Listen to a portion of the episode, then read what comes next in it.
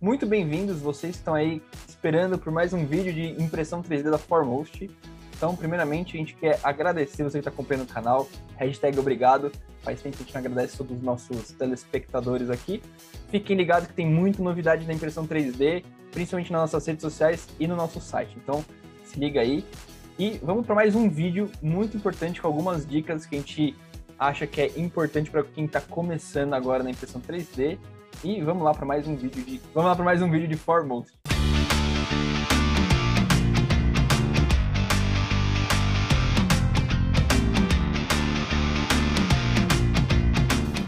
Fala, Luiz. E geralmente quando a gente fala de impressão 3D, a gente esquece de alguns detalhes que são muito importantes quando a gente está começando, né? Que é o fatiador, né, Luizão? Qual que é a importância da gente saber como posicionar a peça para ter um melhor acabamento, uma melhor resistência, uma melhor aplicabilidade no próprio fatiador? Então, isso tem um pouco a ver com a mecânica da impressão 3D, principalmente FDM, que a gente está falando aqui, mas é muito importante você também estar tá ciente de que são as posições que podem melhorar a sua peça. Né? E hoje aqui na Formotion a gente usa bastante o Cura, né? Mas primeiro, antes da gente começar a falar um pouquinho do Cura e do que, que ele pode proporcionar, é importante pensar qual peça que a gente está imprimindo e qual que é a aplicação dela, porque isso vai delimitar muitos parâmetros que você vai estar utilizando no Cura. Exatamente. E principalmente também uma coisa que influencia bastante você pensar em acabamento é qual tipo de plataforma, qual tipo de mesa que você está usando. Porque isso pode influenciar principalmente na parte de qualidade na superfície principal da peça que você quer. Então, se você quer ter uma superfície com aspecto mais brilhante, liso, você tem que usar um vidro, por exemplo. Agora, você quer ter uma, um aspecto um pouco mais rugoso, você pode usar as lixas ou as fitas que a gente já falou aqui no canal. A gente vai deixar o card aqui para vocês verem se vocês quiserem assistir.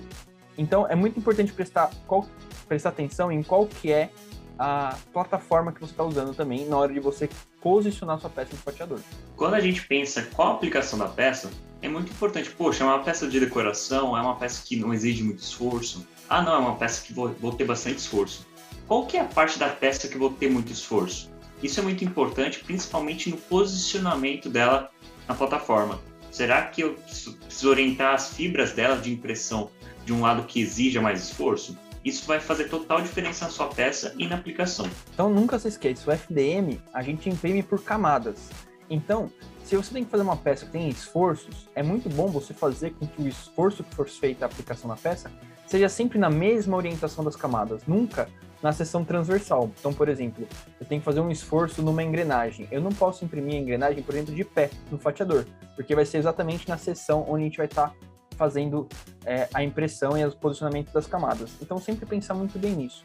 E outro ponto muito importante que ajuda a gente a ter mais resistência nas nossas peças pelo fatiador é o tipo de preenchimento interno que a gente está tendo nas peças.